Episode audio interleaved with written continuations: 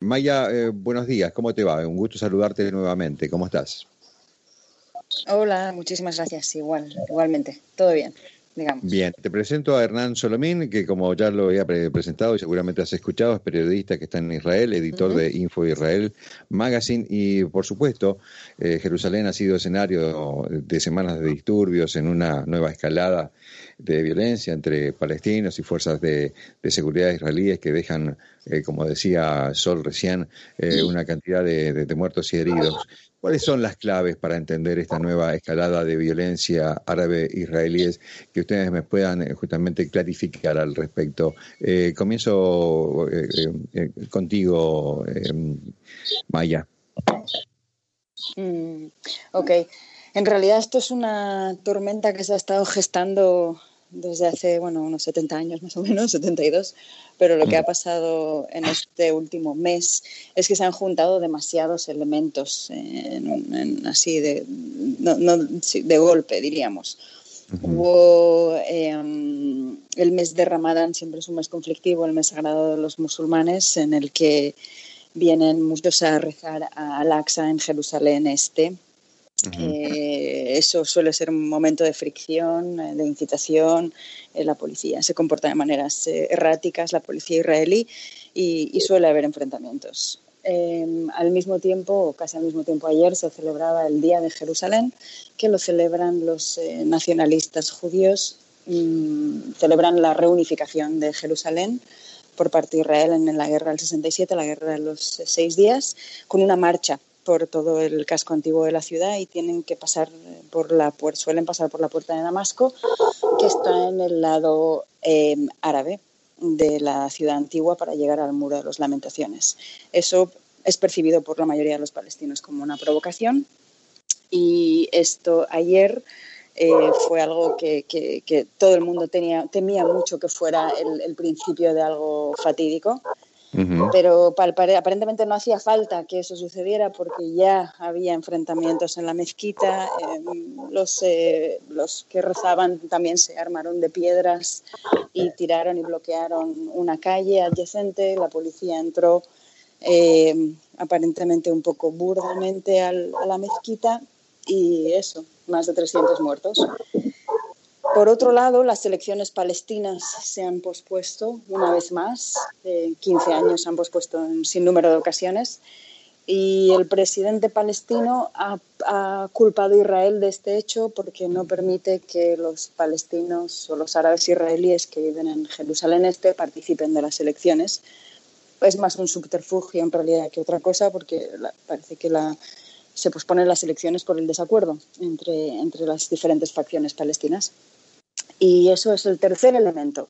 Eh, hay más, eh, hay y no sé si Hernán querría contar otros. El caso es que son muchos, muchos que se mezclan y, y, entonces jamás ayer en una demostración de fuerza em, y también en algo que no había hecho nunca, dio un ultimátum a Israel pidiendo que retirase sus fuerzas tanto de la mezquita como de un barrio jerosolimitano donde se dirime un caso de familias, cuatro familias palestinas que que van a ser probablemente desahuciadas eh, por eh, judíos que alegan que esas tierras les eh, entonces jamás amenazó con atacar si las fuerzas israelíes no se retiraban de esos dos puntos. Y efectivamente, atacó seis minutos después de las seis de la tarde, que era el final del ultimátum. Y desde entonces se llueven misiles en Israel y Israel está devolviendo el golpe. Eh, estos son los eh, peores justamente disturbios de este tipo en Jerusalén desde el 2017, eh, ¿verdad? Hernán, o yo. Sí, buen día, ¿me escuchan? Sí, te escuchamos, Hernán. Te, consultaba justamente a propósito de reflexionar que estos son los peores disturbios de este tipo en Jerusalén desde el 2017, ¿verdad? Sí, y además, bueno, a mi humilde entender, los ataques que está realizando el movimiento islamista Hamas, cuya ala política gobierna y la militar controla todo el territorio autónomo palestino de la franja de Gaza, también tendría que ver porque, bueno, acá fuimos a votar por cuarta vez en dos años, el 23 de marzo, porque la coalición de gobierno que se formó en abril del año pasado eh, continúa temporalmente, pero en diciembre cayó el Parlamento y fuimos de nuevo a votar. Benjamin Netanyahu, que actualmente continúa como premier temporal, no pudo lograr formar coalición de gobierno, porque no pudo llegar a 61 diputados, porque eh, le faltaba el apoyo de Yamina, derecha, que es un partido religioso nacionalista, y el partido Nueva Esperanza, que es de un diputado del oficialista Likud que se abrió en diciembre del partido, y en ese caso, si hubiese logrado eh, eh, acercar a esos dos partidos, que era improbable, eh, Mansur Abbas, que es el diputado líder islámico del, del partido RAM de la Liga Árabe, le hubiese cedido sus cuatro diputados para que llegue a 61, a 61 bancas sobre 120 y se hubiese formado gobierno. Netanyahu no pudo formar gobierno, entonces el presidente le pasó la potestad al líder opositor Yair Lapid de su partido Hay Futuro, que es liberal de centro.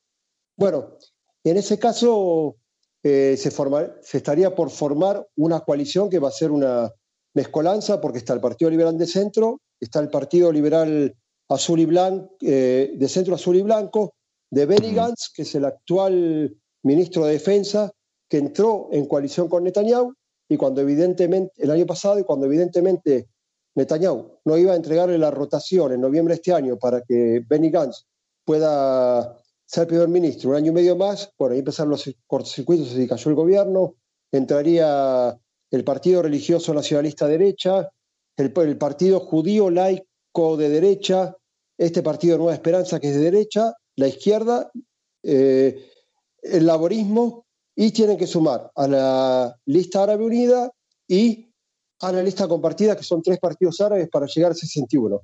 Y evidentemente eh, al movimiento extremista Hamas no tendría intención de que este gobierno opositor se, se forme porque a ellos les conviene que eh, o prefieren que aquí gobierne un gobierno de derecha con Benjamin Netanyahu como primer ministro, no que haya otro diputado de derecha y, que, pueda, que pueda gobernar. Entonces, esto también es más, es un conflicto que va y viene. Ya tuvimos la guerra del 2014, con el cual ya nos habían dicho que íbamos a tener, en cierta forma, por así decirlo, el conflicto solucionado y, el principio y el conflicto va y viene entre, mm. entre el Hamas y el gobierno israelí y bueno, sí, esta vez puede ser un poco, sí, ya es más grave también, depende de donde uno viva, porque este es un país similar en superficie a la provincia de Tucumán,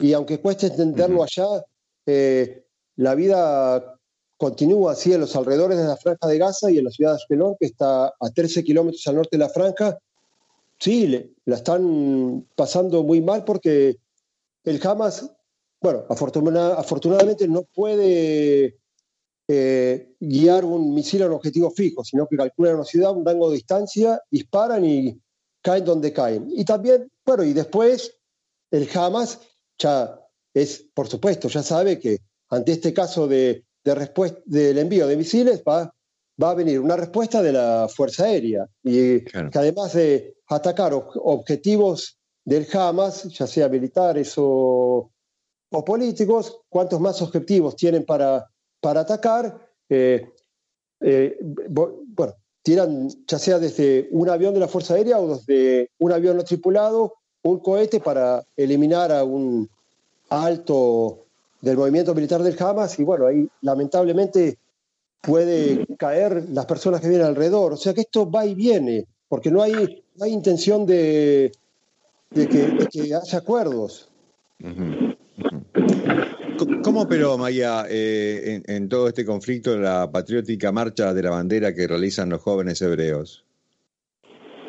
¿Cómo, perdón, cuál es la pregunta? ¿Cómo operó en todo este conflicto la, marcha de, de, la marcha de la bandera que realizaron los jóvenes hebreos? Pues eh, parecía que podía ser el detonante de, la violencia y yo no sé si fue el detonante, pero sí que contribuyó. como decía antes, es percibido por los palestinos como una provocación porque caminan por su territorio y porque, y porque celebran algo que los palestinos no están de acuerdo. Ellos quieren que, que Jerusalén Oriental sea la capital de su futuro Estado. Y, y entonces tampoco tampoco toda la comunidad internacional acepta la reunificación de Jerusalén ni que sea la capital de Israel. Así que está todo muy agarrado con pinchas en realidad. Eh, y con respecto a, las reacciones tanto de, Benjamín Netanyahu y eh, fundamentalmente del presidente de la Autoridad Nacional Palestina, eh, Mahmoud Abbas, ¿cuál fue justamente la... ¿Qué dijo concretamente el presidente de la Autoridad Nacional Palestina, Maya? Eh, con respecto a la violencia, eh, eh, se, alinea con, los palestinos, porque es lo que tiene que hacer, supongo, por su cargo, pero es, un moderado. Incluso, incluso Benjamin Netanyahu está siendo moderado cuando no siempre es percibido así. Parece que los extremos, en este caso, son Hamas y son los de la marcha de la bandera.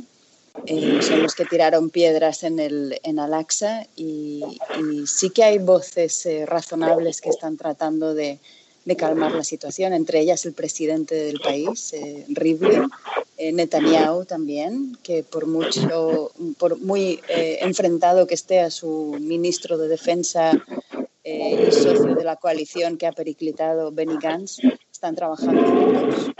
y parece que, que en realidad nadie quiere una conflagración. Ok, tenemos una, suerte de, ruido de fondo que... Eh, sí, sí, sí. Eh, vamos a, una suerte de análisis histórico de este conflicto árabe-israelí, eh, justamente. ¿Por qué se sostiene esta enemistad justamente milenaria, Hernán? Bueno, esta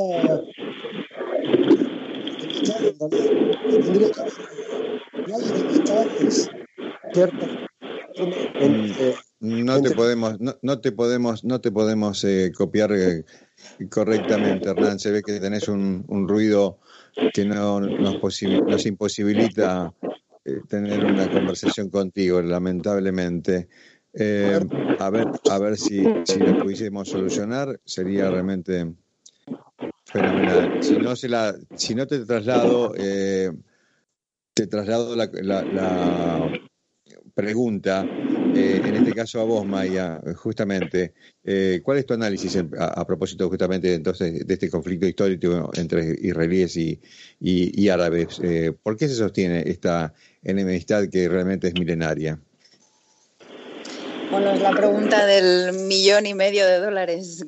Creo que vamos a tener que decirle a, Hernán que apague su, teléfono, creo que es el que hace ruido. tenemos, tenemos lamentablemente bueno, vamos a ver. Eh, em, milenaria no es, en realidad. el conflicto es eh, centenario o así, o un poco más. Em, y es por el territorio, es, por un territorio que ha estado en disputa y, continúa estando en disputa. Ahora sí, ahora tenemos eh, la, eh, sucede que tenemos un nuevo invitado que es Augusto Grilly Fox, que está justamente eh, en movimiento, lo cual eh, imposibilitó tener un audio correcto. Pero ahora ya lo, estamos solucionando. De hecho, ya, ya, ha sido superado para, que, para escucharte claramente, Maya, en este, en este caso. ¿Y hemos expulsado a Hernán de la conversación pensando que era ah, él el del ruido? Pensando, pobrecito, pero lo vamos a incorporar inmediatamente. Vos sabés cómo es el tema este de, la, de las comunicaciones. Eh, eh, está Hernán por allí, así que bueno, vamos a tratar de recuperarlo, eh, chicos de la producción, por favor. de forma tal de que Hernán pueda seguir. Ah, ahí está, ahí lo tenemos. Hernán, estás allí. Te, te, te, culpamos de algo que no, que no era, es, impresionante, pero bueno, no importa, ya estás. a propósito, bueno, es una reflexión que para los dos eh, venía bien. En este caso tomó el guante Maya y nos estaba haciendo una suerte de, descripción a propósito justamente de esta enemistad eh, que sería centenaria, obviamente. Ahí eh, era justamente el punto que estábamos escuchando contigo, Maya. entonces, esta enemistad continúa y, en, realidad En realidad eh, debe ser, yo, yo, me lo imagino más bien como, como, un matrimonio, ¿no? Que no nadie se ama locamente y nunca pelea. Eh, aquí conviven, convivimos eh, malamente muchas veces, regularmente otras, y de vez en cuando estallan, estallan, estallan, estallan las broncas.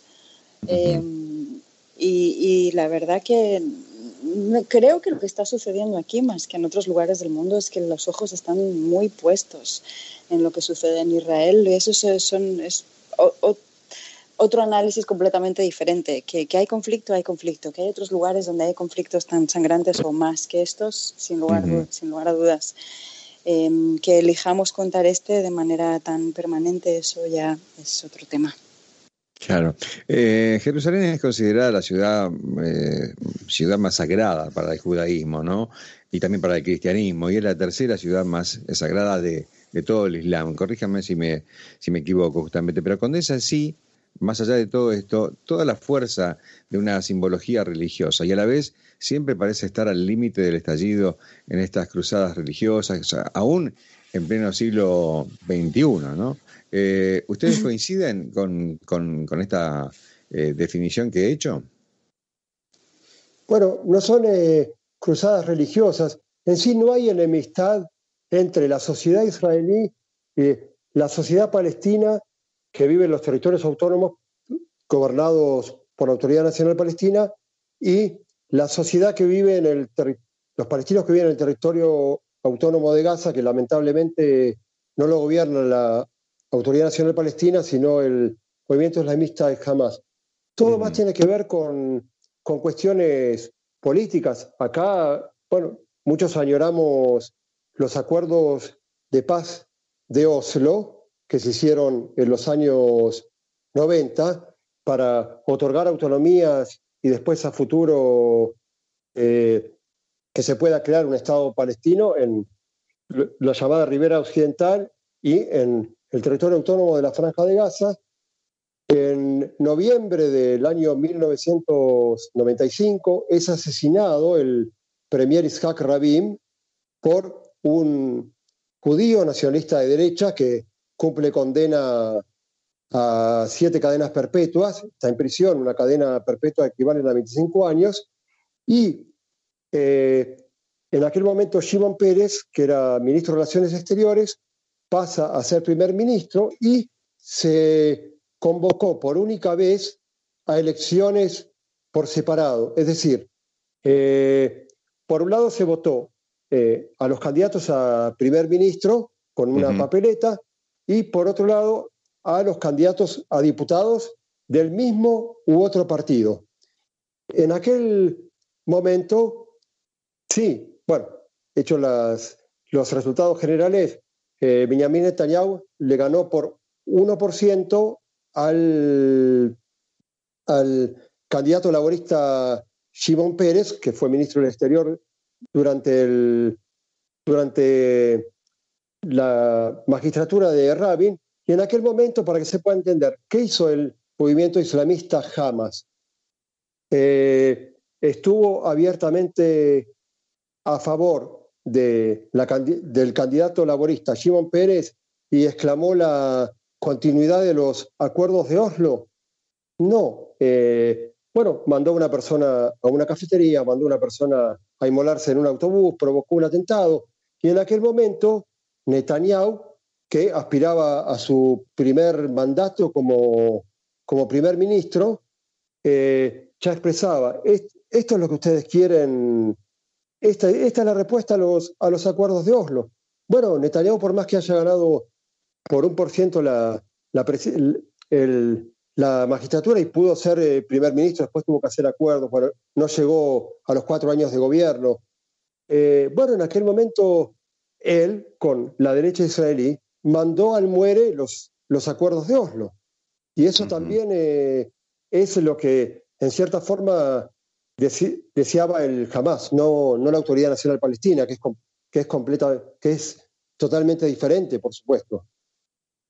Eh, estamos escuchando el análisis de Hernán Solomín, periodista en Israel, editor de Info Israel Magazine, reside en los alrededores de Tel Aviv y es oriundo de la ciudad de las Diagonales, aquí en La Plata, aquí en La Plata, en la Argentina, en, La Plata, eh, y por supuesto con, eh, con Maya, que gentilmente ella ahora se ha acoplado a estos momentos reflexivos, a Maya Siminovich, que, desde Israel nos está haciendo justamente una semblanza. Quiero incorporar a Augusto Grilly Fox, que ahora sí se ha detenido y que seguramente podemos requerirlo, es analista a propósito de eh, este tipo de, situaciones en el mundo entero. Y eh, me encantaría la, posibilidad de, extraer eh, una suerte de síntesis descriptiva de lo que observase en estos justamente días tan convulsionados dentro de estas escaladas de violencia entre palestinos y fuerzas de seguridad israelíes Augusto, ¿cómo estás? Un gusto saludarte. Muchísimas gracias, un gusto estar en contacto con ustedes. Eh, y bueno, como los escuchaba con mucha claridad, la verdad que ha sido una situación que impacta, que, que, la verdad llama la atención por un lado y por otro no tanto en este contexto en el cual la pandemia por ahí es el principal, eh, ha sido el principal eje de discusión, cómo se ha potenciado esta escalada. Eh, y la vivimos con mucha intensidad, sobre todo en, la Argentina, donde representa la Argentina una de las comunidades más, eh, más importantes a nivel internacional eh, para lo que es Israel y tanto para Palestina también por la presencia que existe. Y cuando los escuchaba en parte por ahí un poco, los, eh, un poco en relación a los motivos, los trascendidos, si bien comparto con que acá no hay interesados en que esto se vaya a una gran escala, en parte también yo creo que manifiesta un poco la situación, por ahí el desorden por ahí que se está dando también a nivel interno político eh, eh, con las dificultades que está representando la formación de gobierno para, el propio, para el propio Israel, donde han existido complicaciones concretas, sobre todo con estos sistemas parlamentarios que por ahí no han estado, digamos, no han, eh, no han sido creados para esta participación de partidos, eh, donde cuesta, donde entre 11 a 13 fuerzas es lo que han tratado de dividir para poder eh, formar un gobierno que básicamente el derecho de veto es lo que no lo ha, no lo ha permitido y también con mucho cuidado, con mucho tacto, pensar en también a quién le, le hace el juego esta situación. Eh, a quién le, es favorable políticamente, justo en un momento en el cual se le pide, mm, eh, se le pide a la, oposición de Benjamín Netanyahu que se genere, o sea, una propuesta de formación de gobierno, ¿no? Le preguntaba y habrás escuchado, y si no te la, te la repito, porque me encantaría tener tu, visión también a, propósito justamente de este análisis histórico de este conflicto árabe-israelí. Eh, ¿Por qué se sostiene justamente esta enemistad por, por centurias? Vos sabés que, mira, el otro día en una mesa final me, gustó muchísimo un alumno, cómo lo, cómo lo manifestaba. Me dice, profesor, básicamente son dos espacios que quieren lo mismo. O sea, yo creo que es ahí donde Maya con mucha claridad lo, lo expresaba a este conflicto que, que sin duda comparto con ella, que es, centenario, en el sentido de que hay una, es muy difícil, muy complejo cuando son dos los que quieren lo mismo, eh, cuando juegan también las fuerzas en tracción de poder y cuando también lo que se ve, eh, también el norte de lo que se discute por ahí es otro en relación a las decisiones que se toman. Por ahí ver también las implicancias que han llevado a esta situación han sido variables y constantes que se han repetido en el paso del tiempo. Y también la gravedad por ahí de algunas medidas en relación a lo que han sido sostenidas y la irritabilidad que esto ha propuesto, eh, es ahí a donde yo hago referencia a que no llama la atención en el sentido de que es un conflicto latente, un conflicto activo. Eh, por el lado de Palestina, la situación humanitaria en Franja de Gaza es muy compleja. Eh, lo cual no justifica, pero sí manifiesta justamente esta irritabilidad sumado a, digamos, a, las posiciones en un conflicto donde también la realidad social por los efectos de la pandemia ha llevado a sensibilizar las posiciones en este conflicto y en tantos más a nivel global, ¿no? Eh, Hernán, ¿cuál es el perfil eh, del presidente de la Autoridad Nacional Palestina?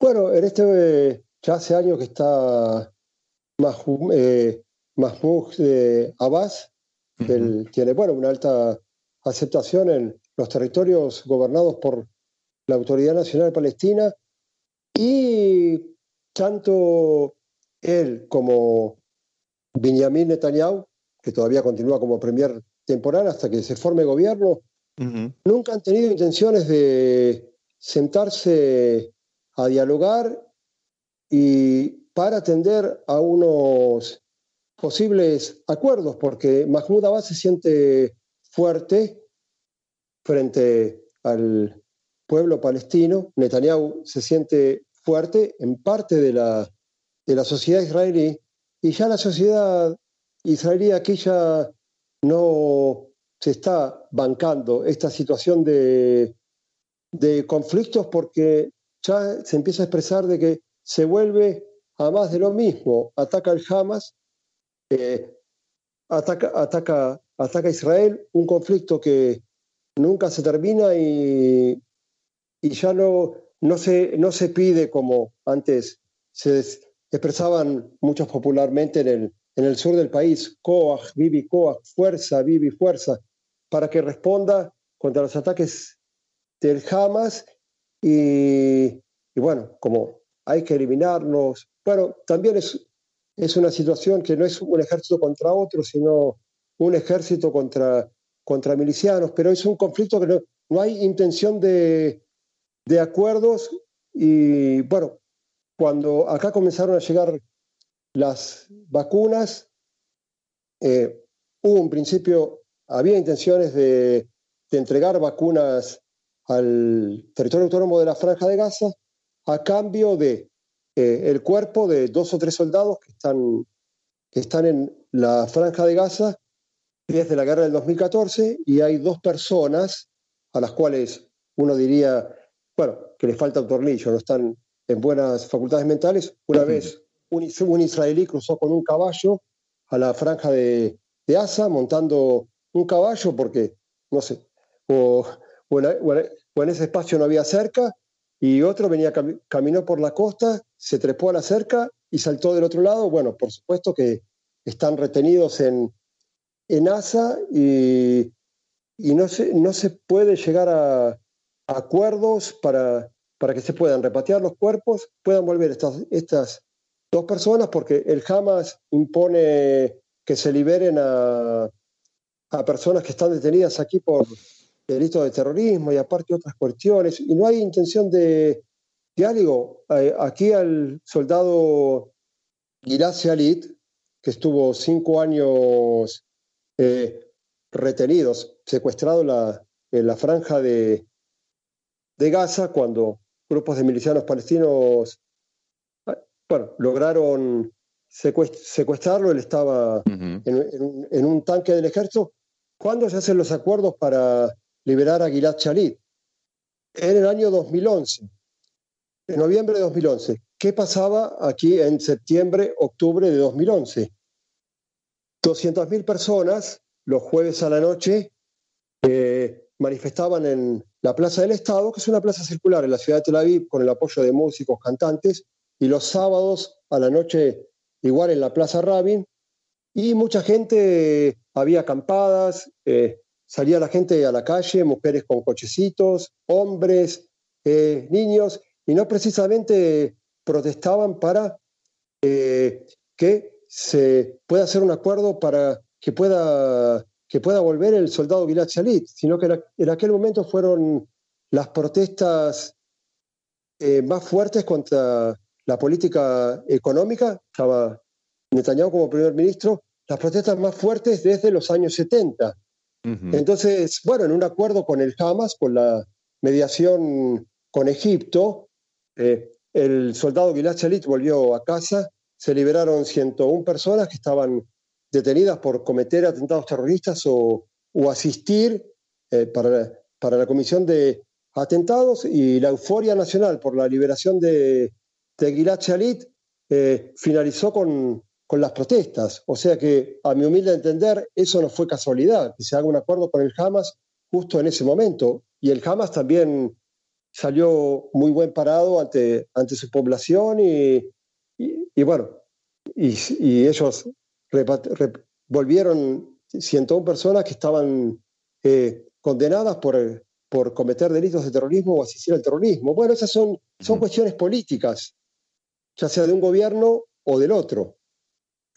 Eh, Maya, eh, ¿es una utopía pensar de que hebreos y palestinos eh, van a pacificar algún, en algún momento esta zona? Em, utopía. Mm, wow, me haces unas preguntas muy difíciles hoy. Eh, no lo sé, no lo creo. Yo creo que es pensar que en el futuro. ¿Sos optimista? Eh, eh, soy optimista siempre, pero sabes también, yo por ejemplo soy vegetariana no fanática. Me parece que hacemos un daño a los animales totalmente innecesario y creo que en el futuro miraremos atrás y diremos, pero qué bestias, ¿cómo hicimos eso? Pudiendo tratarlos de manera diferente o pienso un poco lo mismo con el conflicto israelo-palestino. Creo que llegará un momento en que digan, no, de verdad, por las rocas estas o por... Sé que es muy simplista lo que estoy diciendo y es un wishful thinking, pero en algún momento esto tendrá que pasar a otra fase, yo creo. Eh, no sé cuál es esa otra fase, la gente no se va a autodestruir. En la Guerra Fría, Estados Unidos y Rusia, que parecía que no se iba a superar eso, nunca se superó. Así que todo es posible. Todo es posible. Eh, ¿Todo es posible, Augusto? Estás muteado, te muteaste, te muteaste, te muteaste. No te escuchamos porque estás muteado. Hace un clic nomás, ahí estás, perfecto, te escuchamos. A ver, no, te muteaste otra vez. Ahí. Eh, eh, no, no, estoy bien ahí. Estás bien, está perfecto ahora. Bien, eh, te decía que te decía que escuchando la Maya con atención, eh, aparte de compartir el criterio, no me parece simplista, sino me parece bastante pedagógico y creo que va por ahí la discusión un poco. Entiendo que, entiendo que tienen que existir las capacidades y es una cuestión de evolución, eh, digamos, la, encontrarle, encontrarle un punto de avance.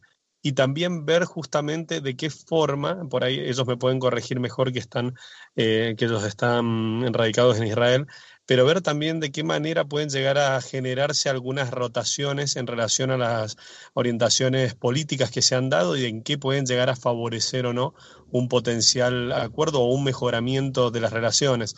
Sí, no lo veo en el corto plazo, en lo inmediato no lo veo, creo que justamente eh, se está en, una compleja situación de discusión social, eh, donde se han reactivado eh, muchas cuestiones antiguas, pero creo que, desde una perspectiva evolutiva sí va, a existir un avance concreto en este conflicto. ¿Cómo, cuál, cuál, es tu eh, reflexión a propósito de lo que dice Augusto Maya? Maya. Primero me encanta que esté de acuerdo, sí estoy aquí, primero me encanta que esté de acuerdo conmigo, obviamente, em, que sí que tenemos, eh, conectamos en cosas, lo siento, eh, los israelíes muchas veces dicen que se meten tanto con nosotros los europeos si ellos fueron colonialistas y al final también ellos lo superaron. Entonces, a lo mejor de verdad es una cosa que no va a pasar en los próximos 50, pero quién sabe, dentro de los próximos 100 años puede ser que esto se termine. Es verdad que, es un proceso evolutivo y, es verdad que estamos hablando aquí de culturas muy, muy diferentes, eh, obligadas a vivir en un terreno muy, muy pequeño. Eh, son cosas que no pasan en otros países donde la población es mucho más homogénea. Ni siquiera la población israelí judía es homogénea, al contrario, es, muy heterogénea y, no se habla tanto fuera del conflicto que eso genera desde el punto de vista interno y es muy, es muy conflictivo también. Así que yo creo que de verdad todo esto tiene mucho más que ver con la humanidad que con el, con el pedazo de tierra este de aquí. Eh, les agradezco a los tres, realmente es un placer eh, contar eh, con, sus apreciaciones, pero antes que de, despedirlos, Maya, ¿cómo, cómo está el ambiente social en general? porque es un combo realmente increíble, único, ¿no? Pandemia, y si bien controlada, con vacunaciones, etcétera, etcétera, algo ya un tanto superado, pero estos aditamentos bélicos le ponen el condimento de casi, de casi en forma permanente a esa zona. ¿Cómo está, de todas maneras, el, humor social? Es, es, verdad, exactamente creo que la frase clave aquí es esa zona. Eh, tan heterogéneo que es este lugar y tan chiquitito, los que están sufriéndola, como decía Hernán, de verdad son los que están ahí en el sur. Eh, lo de Jerusalén ayer fue mínimo, menor y anecdótico, eh, pero los que lo pasan mal de verdad son las comunidades colindantes con Gaza, que corren a los refugios en demasiadas ocasiones y hoy ha habido muertos, lo cual tampoco es, es algo muy habitual. Eh, aquí en Tel Aviv no existe, no existe, existe, la gente que ve las noticias está, está al tanto. hay otras personas que tienen una aplicación en el móvil de las alarmas antiaéreas. Yo, por ejemplo, que soy periodista, pero lo, que la tienen y no son periodistas será que son masoquistas, porque están sonando, hoy he recibido unas 300 alarmas fácilmente de cada, todos los misiles que están tirando en zonas abiertas, en zonas cerradas. Em, entonces, quien quiere saberlo lo sabe, pero realmente el resto del país está bastante desconectado, eh, para bien y para mal. Y es lo que decía Hernán, la vida sigue y... La vida continúa. Sí, es normal, casi. Maya Siminovich, un eh, placer como siempre encontrarte. Ya eh, estamos aflojando, ya casi somos amigos o somos amigos ya, Maya. Yo creo que ya, ¿no? Ya estamos, ¿eh? de, pronto como para eh, seguir avanzando en esta relación eh, a, distancia de todo lo que propone justamente Israel, en este caso en particular, y, esta descripción que nos has hecho conjuntamente con Hernán Solamín, que se encuentran también en esa área de Tel Aviv, ¿no? Augusto, un placer, por supuesto, encontrarte en forma permanente y tu predisposición siempre a, a darnos tu aporte que realmente valoramos muchísimo. Gracias a los tres. Hernán, un fuerte abrazo para vos. Estamos en contacto también con los tres en cualquier momento. Muchísimas gracias. Un fuerte abrazo y gracias a ustedes. Nos vemos, un fuerte abrazo. Gracias, muy amables. Eh, aquí estuvimos justamente haciendo una revisión de todo lo que está aconteciendo en, la franja de Gaza a propósito de los acontecimientos que son de, dominio mundial. Nosotros seguimos en esta parte de la visita del fondo de esta manera.